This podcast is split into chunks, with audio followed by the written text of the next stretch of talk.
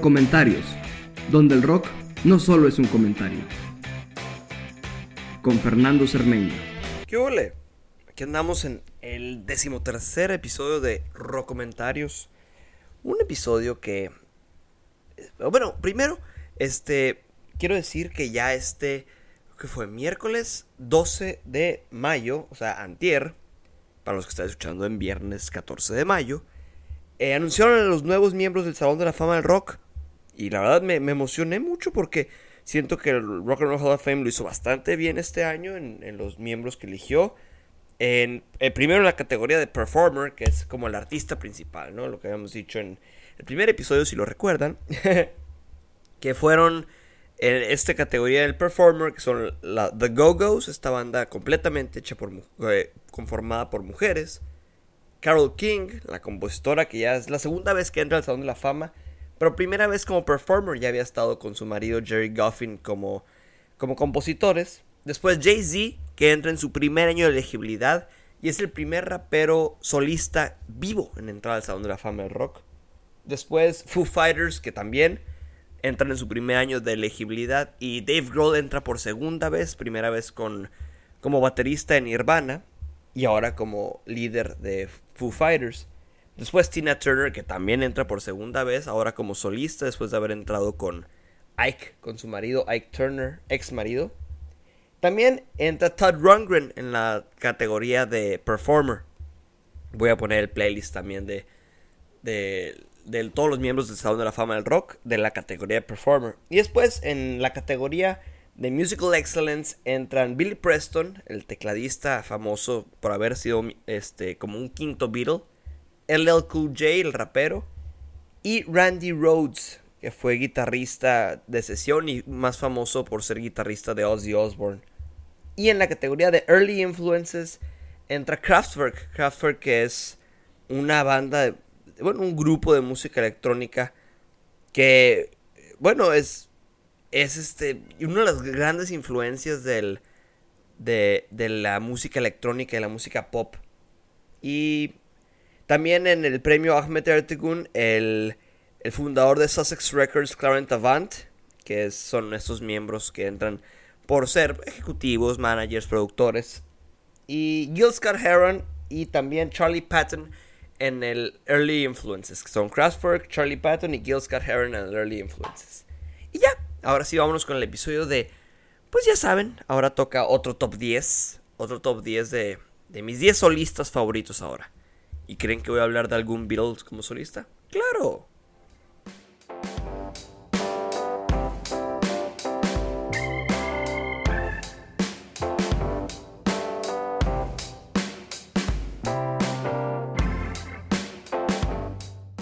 Y en mi top 10, ah, voy a empezar del 10 al 1 Voy a. el número 10, que es una de las compositores más importantes de la historia, habiendo escrito o coescrito 118 éxitos del top 100 en Billboard en Estados Unidos, con más de 61 canciones que entraron en, el top 100 del Reino Unido, y es la compositora más exitosa en la historia de la música popular.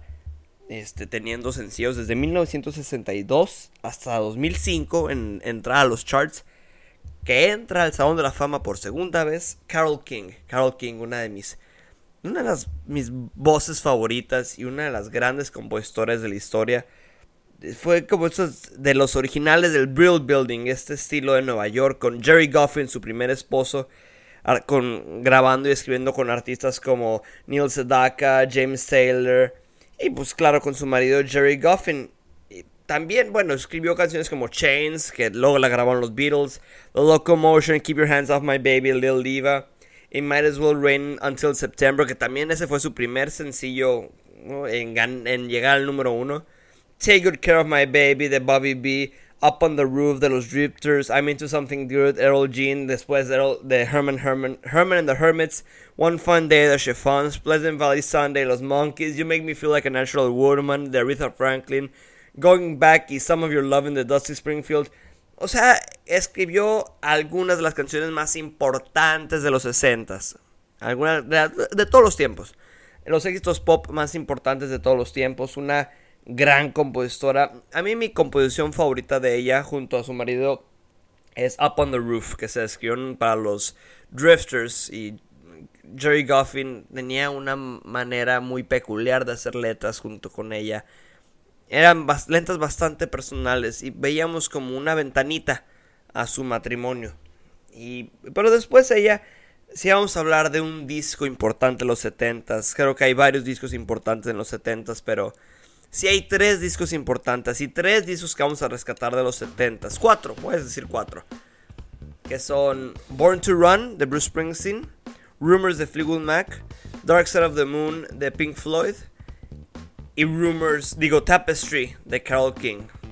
Tapestry que ahí es donde encabeza el movimiento singer-songwriter de los 70s, donde los que componían en los 60s ahora dijeron, hey, yo también tengo una voz, yo también quiero cantar, yo también quiero cantar lo que tengo yo. O sea, fue un disco que tenía reinterpretaciones de composiciones viejas de ella, como Will You Love Me Tomorrow and You Make Me Feel Like a Natural Woman. Y teniendo canciones como You've Got a Friend, Carol King se vuelve una artista importante más allá de ser compositora. Se vuelve una artista importante por cómo canta, por cómo interpreta sus canciones. Ganando el álbum del año en los Grammys ese año uno de los mejores discos de todos los tiempos, el número 25 en Rolling Stone, número 2 en mi corazón. Creo que Tapestry va mucho más allá de simplemente los 70s. Pero sí es un, marco perfecto para describir los 70s. Y de cómo se escuchaba la música en los 70s y cómo se hacía música en los 70s.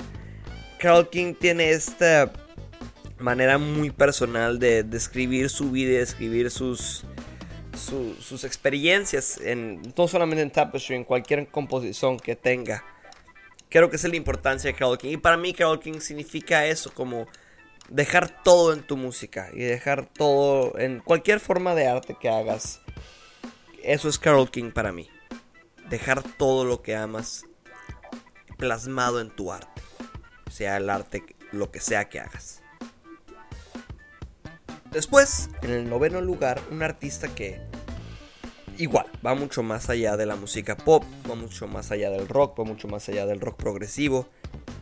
Un artista, un otro camaleón del rock y de la música pop, y un rebelde también del rock. El gran Peter Gabriel, que fue vocalista de Genesis para luego lanzarse como solista.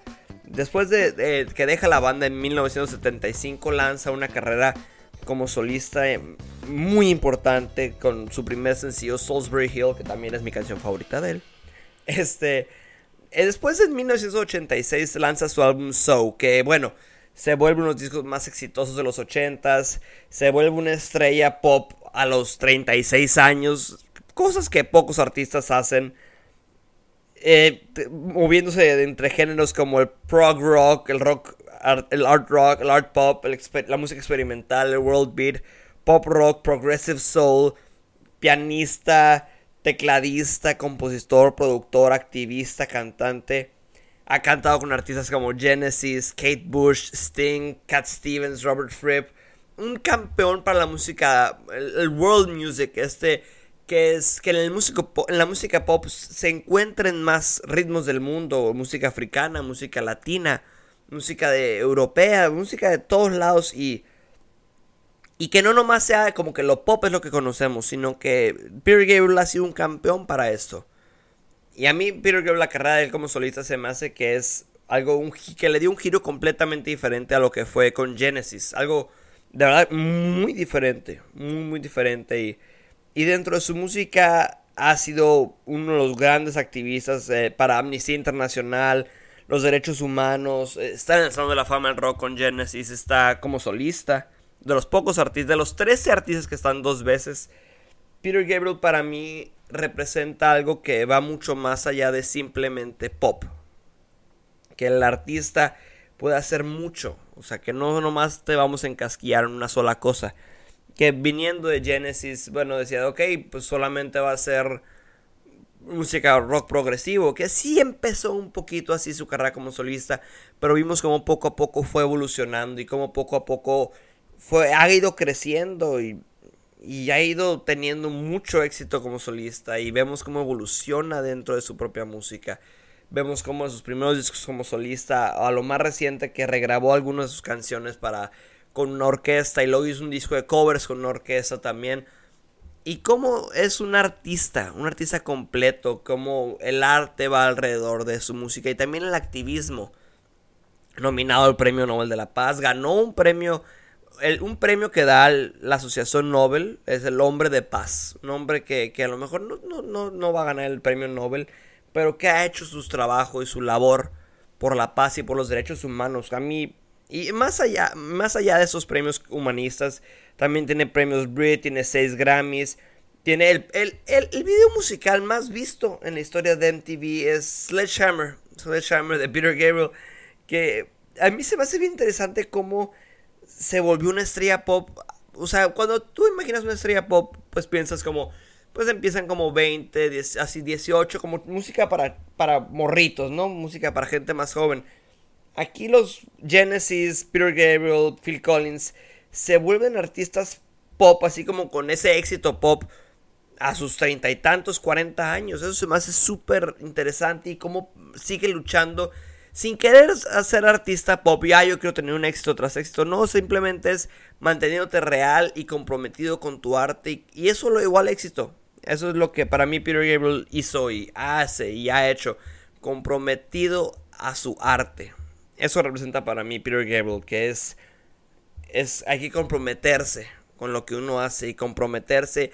Y comprometiéndote puede ser que evoluciones o hagas cosas diferentes pero siempre mantente fiel a ti mismo y a tus ideales. Para mí eso es Peter Gabriel, mi noveno artista solista favorito. Y en el octavo lugar, uno de los guitarristas más importantes y uno de los mejores guitarristas de todos los tiempos, en mi opinión y en la opinión de muchos críticos y muchas revistas y muchas publicaciones. Pero creo que más allá de ser un gran guitarrista y un maestro de su instrumento, es un maestro de de traer música que a lo mejor no quiero decir que no estamos acostumbrados, pero a lo mejor música que, que se ha ido olvidando como el blues o el country o el jazz, el Dixieland jazz. Un campeón para esos estilos de música. Es el, el gran, gran Eric Clapton. El único artista en estar tres veces en el Salón de la Fama del Rock. Primero con los Yardbirds, después con Cream y después como solista. Una carrera que bueno, ha ido desde los 60 que empezó con los Yardbirds, después con John Mayall, con Cream, con George Harrison, con la Plástico No Band, con Blind Faith, Delaney and Bonnie, Derek and the Domino, JJ Cale, BB King. De verdad, uno de los grandes artistas de no nomás del blues, pero también del rock. Y que se ha ido reinventando y se ha ido reinventando y ha ido creciendo como artista. Desde con su carrera como solista, a me parece muy interesante no creo que logró el mismo éxito artístico que como con Cream o con los Yardbirds, pero como solista ha ido evolucionando, explorando muchas cosas. No quiero sonar repetitivo como con Peter Gabriel, pero aquí Eric Clapton, y tuve el, gusto y el gran honor de verlo en vivo, que de repente puede moverse entre el reggae y ayudó a que el reggae creciera en Estados Unidos con I Shot the Sheriff, un cover de Bob Marley y también ayudó que el country tomara otra vez como un poquito de popularidad con su disco Slow Hand. Después pasando con eh, cómo crea del dolor. A mí eso, a mí algo que es más impresionante de, de Clapton es cómo transforma su dolor o, o, incluso sus problemas con las drogas y con el alcohol. Cómo crea arte a partir de eso. Su canción Tears in Heaven después de la muerte de, su hijo Connor en 1991. ¿Cómo creas dolor? ¿Cómo creas una canción tan hermosa y arte a partir de un dolor inimaginable como la muerte de tu hijo? Y cómo, cómo sigues creciendo y cómo sigues siendo...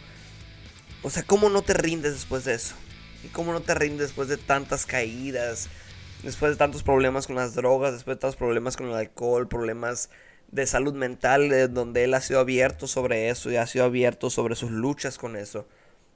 Creo que eso es lo que Eric Clapton significa para mí. Eh, crear arte a partir de tu olor y poder crecer y, levantarte de todo eso. de todo eso y, y cómo, cómo no tiene que ser eso que, que, te define por el resto de tu vida, tus caídas, sino que es algo que te hace crecer y algo que te hace cambiar. Eso es Eric Clapton para mí. Aparte de que es mi guitarrista favorito. El güey es un gran artista y es brillante en lo que haga. A lo mejor ya de más viejo se ha concentrado en explorar diferentes ámbitos del blues o del country o del rock. Pero sigue explorando, que es lo interesante. Y sigue creando.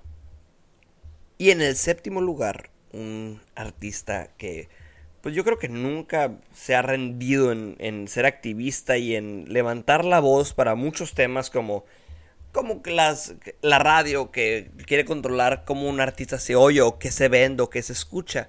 También incluso siendo activista para muchos temas políticos como la liberación de, Irlanda, eh, la, cómo la corona ha ido manipulando toda Irlanda y otros países como Escocia que en realidad no tienen una libertad pero sin meterme mucho en su activismo político, el gran Declan McManus, Elvis Costello, uno de los artistas que de verdad tiene una voz icónica, tiene una voz como que no es particularmente bonita, pero sabe qué hacer con su voz. Y como todo lo que escribe y todo lo que canta, que es miembro del Salón de la Fama del Rock y que aparte es como unos pioneros del new pop, del new wave, del rock, de los este rock setentero que se mueve entre el punk, se mueve entre el folk, se mueve entre el soul. Que de verdad, Elvis Costello es un artista que ha sabido combinar géneros y ha sabido crear mucho más allá de la imagen que se tenía de él como punk de los setentas. Eh, con artistas como. Trabajando con artistas como The Roots, que solamente es rap. O rap rock, o combinando con muchos géneros. Nick Lowe, Allen Toussaint de, del Jazz de Nueva Orleans, Burt Bacharach, Diana Kroll, Roy Orbison, Lucinda Williams. Costello empezó como músico en bares en Inglaterra, pero poco a poco fue armando como una carrera mucho más compleja, mucho más allá de lo que es, lo que es simplemente el punk. Creo que se ha ido se ha, se ha podido reinventar, pero manteniéndose fiel a su imagen. Elvis Costello para mí es es esa voz de, de, que a lo mejor no tienes la mejor voz, pero sabes qué hacer con tu voz y sabes qué hacer con, con, lo, que, con lo que Dios te da con tus talentos. Elvis Costello va mucho más allá de su propia imagen, pero al mismo tiempo es todo lo que le envuelve su imagen. Eso para mí es Elvis Costello, elevar expectativas. Eso, elevar expectativas. Elvis Costello ha elevado expectativas siempre y con cada lanzamiento que tiene es un gran artista, un artista completo, un artista que lo puedes poner a tocar cualquier género y va a tocar cualquier género. Y va a explorar, y su imagen siempre ser los lentes, el sombrerito y el punk. Pero trae todo eso, ese como geek o ese nerd a todos los géneros. Para mí, por eso es el importante el Costello para mí. Y en el sexto lugar, el, probablemente el compositor más importante, de todos los tiempos, el mejor compositor, creo yo, y el único músico en ganar un premio Nobel, el premio Nobel de literatura, un verdadero poeta, la voz de su generación, Bob Dylan. Bob Dylan, creo que no puedes encasillar a Bob Dylan en una sola cosa. Bob Dylan es una de las figuras más importantes en la historia de la música desde la música protesta o desde el folk, el blues, el rock, el gospel, el country, el jazz. Bob Dylan.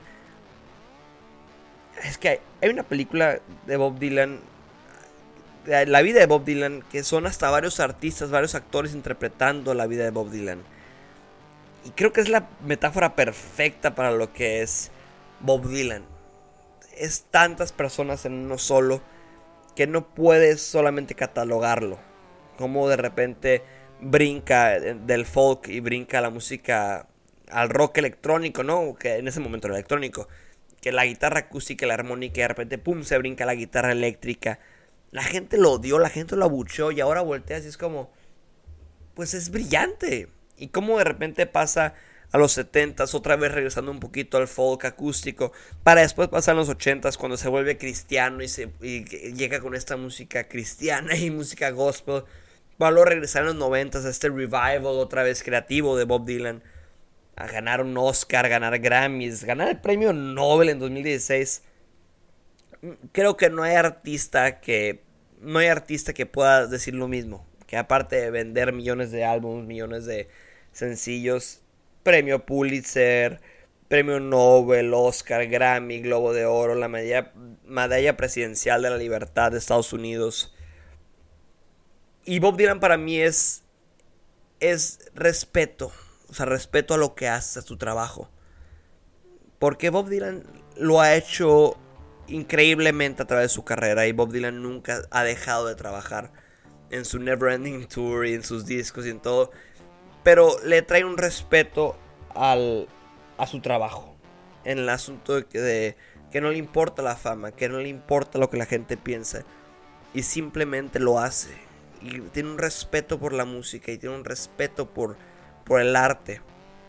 Y es eso que para mí lo que hace Bob Dylan es que explora tantas cosas y se define por tantas... que no se define por nada, pero se define por tantas cosas también pero a final de cuentas es porque le tiene un respeto completo a las palabras y, a la música y, y, al rock y al folk como una verdadera forma artística.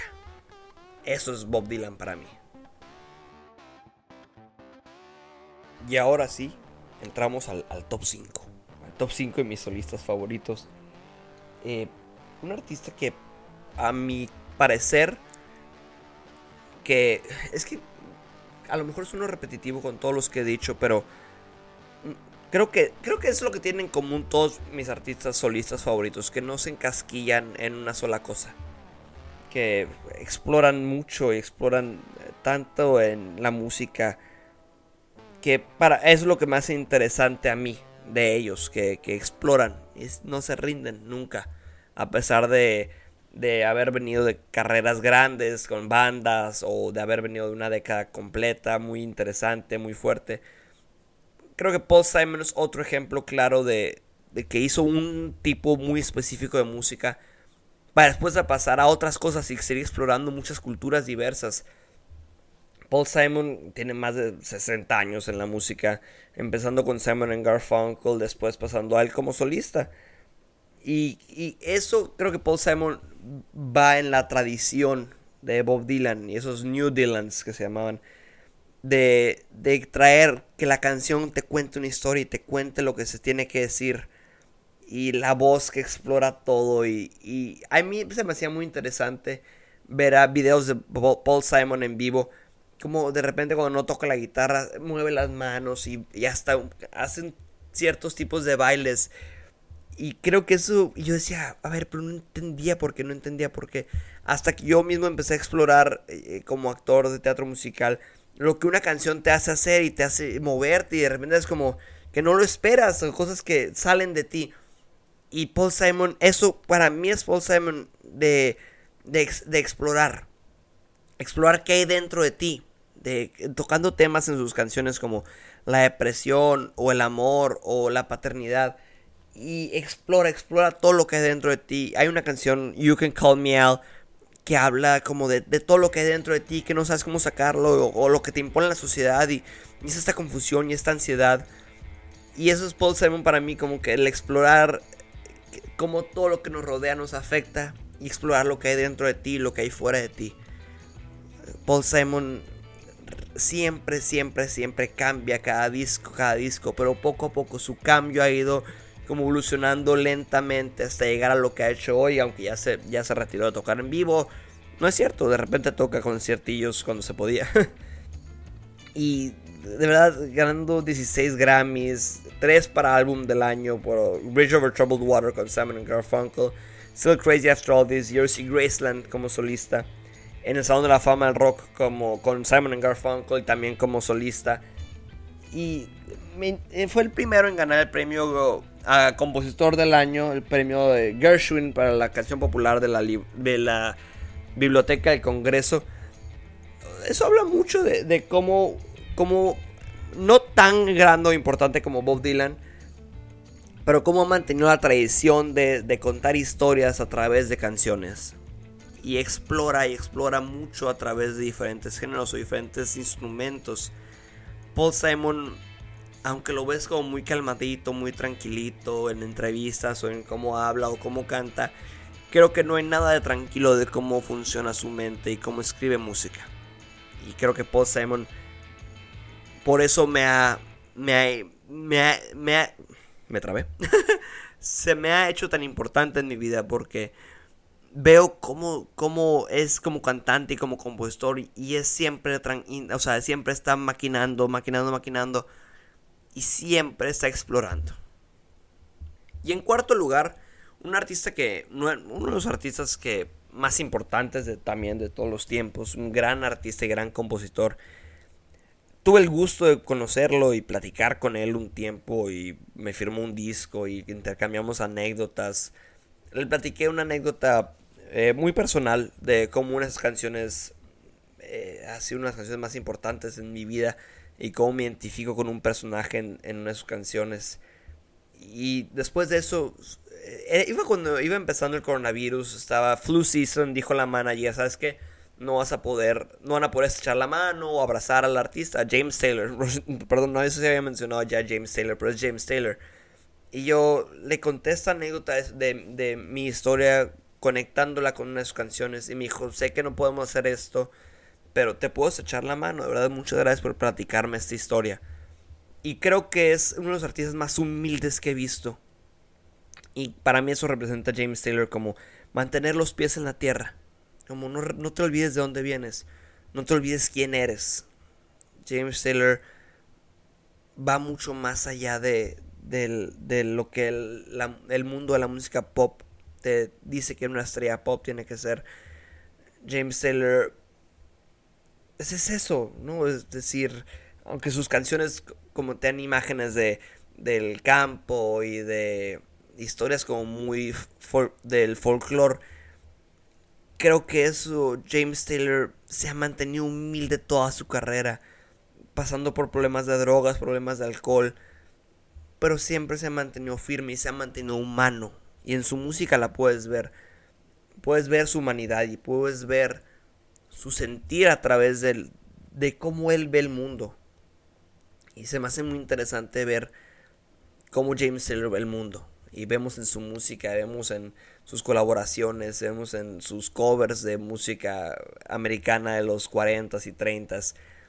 Y cómo él cuenta historias de gente humana, de personas que, que no nomás son estrellas de rock o estrellas de pop o artistas grandes, famosos, sino de la humanidad.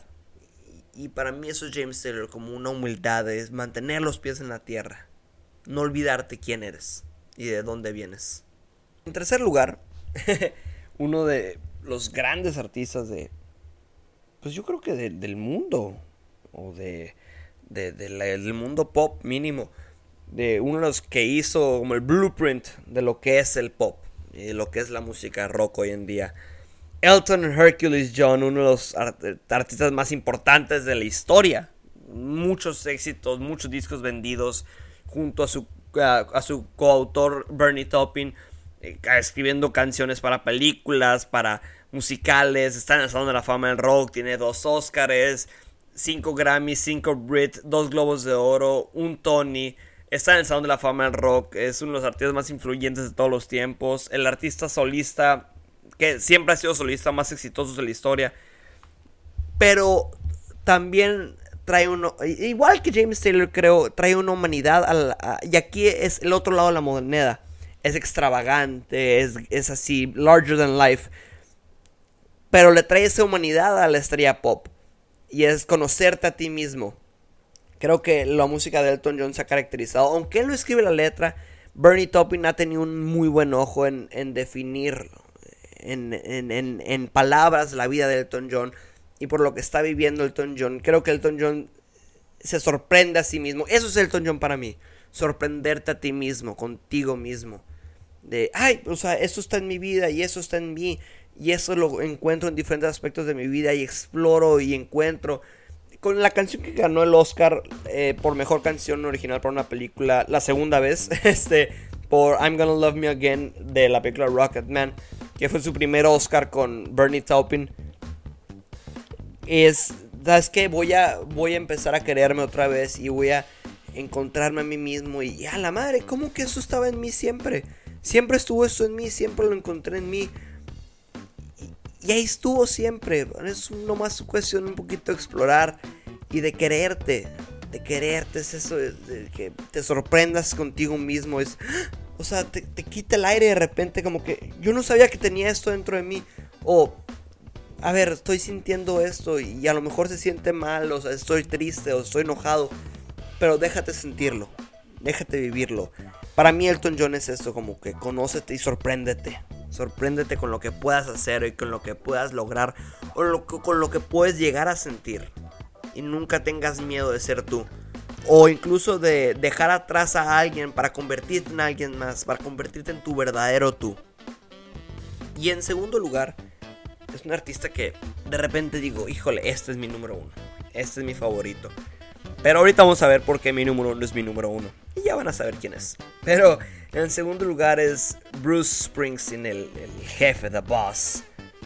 Uno de los artistas más, más importantes. Igual, es que, ay, me choca, pero van a decir, ay, pues es importante para ti, pero creo que los números hablan por sí mismos, la influencia habla por sí mismo.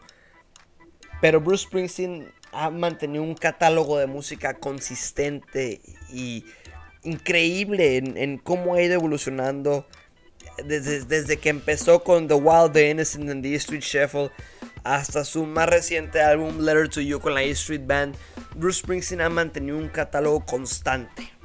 Y, para mí no puedo decirlo en una sola palabra qué es Bruce Springsteen para mí, una sola frase. Igual lo encontramos ahorita en esto hablar de Bruce, pero creo que Bruce explora lo que es la vida del hombre, del, humano más bien. Explora lo que es el trabajo, la familia, los problemas mentales, el, a lo mejor en toparte con pared y, rechazar todo lo que te frena y tomar en tu corazón todo lo que te hace crecer. Creo que eso es Bruce para mí. Como Elton John era sorprenderte contigo mismo, Bruce Springsteen para mí es aceptar. Aceptar lo que la vida te avienta y no frenarte por eso. Eso es Bruce Springsteen para mí. Que puedes, que puedes encontrarte con decepciones amorosas, laborales, de la vida, de los políticos, de la sociedad, de lo que sea. Pero tómalo y crece, y crece y sigue creciendo y, e impúlsate a dejar atrás todo. Porque al final de cuentas tú la meta, la meta te la pones tú. La meta es tuya y nadie más te va a ayudar a encontrar esa meta. Tú eres el que tiene que llegar a esto. Tú eres el que tiene que llegar a esta meta y que tú te pones. Que a lo mejor vas cambiando de meta y vas cambiando de lo que querías al principio, pero llega, al final tienes que llegar por ti y por nadie más. Y sí, tienes que estar como... Hay muchas canciones que exploran de la soledad o, o las decepciones humanas o amorosas, pero siempre al final de cuentas eres tú el que importa. Y tienes que ponerte a ti primero. Y Bruce Springsteen para mí es eso. Y si algún día tienen la oportunidad de ver a Bruce Springsteen, es el mejor concierto que he visto y cambió mi vida por completo. Y de ver cómo un artista puede hacer lo que hace en escena y en escenario, dije, Bruce es el maestro. Bruce es el maestro de controlar un escenario. Y, y Bruce va mucho más allá de solamente Born in the USA y del cómo se malinterpreta esa canción y ese disco. Y Bruce es un artista completo en el sentido de, que nunca se ha rendido y que de verdad vemos cómo tenemos en un pedestal a muchos artistas, pero a final de cuentas son humanos. Y creo que Bruce es el ejemplo perfecto de eso. Que meta, que meta que se pone, meta que cumple. Y eso Bruce es para mí, que a final de cuentas tú eres el que te tiene que llegar a esa meta y eres tú el que importa. Tienes que importarte tú primero. Tienes que llegar a esa meta a final de cuentas, siempre. ¿Pensaban que se iban a salvar de, de mí hablando de los Beatles? pues no. Este, en primer lugar, un artista que, que con The Beatles es, no, yo creo que el segundo compositor más importante, no nomás con los Beatles en general, pero que con The Beatles creó un catálogo de música que es música universal. Que ahora sí que le abrió la puerta a todos los demás que vinieron después de ellos. Pero él como solista, he tenido el honor y el placer de verlo en vivo seis veces. Sir Paul McCartney es... Ahora sí que me ha sacado de, de los peores momentos de mi vida, me ha ayudado a a levantarme, me ha ayudado a superarme a mí mismo, me ha ayudado a pensar en, en que hay mucho más allá de donde estás hundido ahorita. Ahí está, creo que lo acabo de decir que Paul McCartney para mí representa es levantarte el hoyo en el que estás y ver la luz al final del túnel y decir, ahí voy, ahí voy, denme chancita y voy a llegar. Y eso, Paul McCartney representa tantas cosas para mí en mi vida que no nomás es, no nomás fue un Beatle sino que es un artista que, que va mucho más allá de, su carrera con The Beatles, que va mucho más allá de, de cualquier cosa que ya haya creado y sigue explorando y a sus 78 años experimenta con música electrónica, con rap, con, con country, con pop, con jazz, con blues, con, con lo que le pongas. El Señor es un maestro en lo que hagas. Y me ha ayudado a salir de hoyos y me ha ayudado a, levantarme y, yo me doy cuenta. De verdad, ven que hay música que, te, que le escuches como, ok, ya entendí lo que tengo que hacer. Yo sé lo que tengo que hacer. Y a lo mejor lo, de repente yo lo dejo olvidado a Sir Paul en cuestión de que ya no lo escucho mucho de repente. Pero siempre va a ser el número uno para mí. Y siempre va a ser mi favorito y siempre de verdad cómo escucho su música y cómo perfeccionó la manera de escribir música pop. Creo que eh, escuchen algo de él, lo que sea, cualquier disco, cualquier canción, desde los Beatles, Wings, Fireman, él como solista. Es un artista que te llega y que todos cabemos en su música, todos cabemos en la música de Paul McCartney. Y por eso es mi favorito. Y no puedo explicarlo, no puedo poner en palabras por qué, por qué me importa tanto, por qué me gusta tanto su música como solista. Porque son demasiadas cosas. Y sigue siendo mi número uno. Y siempre va a ser mi número uno probablemente. Y, y sí, eso es para mí es Sir Paul McCartney. Esos fueron mis 10 solistas favoritos. Gracias por escuchar esta edición número 13 de Rock Comentarios. Muchas gracias por seguir escuchando, por compartiendo. Ya saben, ahí van a estar los playlists que mencioné en el programa, el playlist de esta semana. Y muchas gracias de verdad por seguir escuchando y compartiendo. Así que aquí estamos en comentarios. Muchas gracias. Peace and love. Bye bye.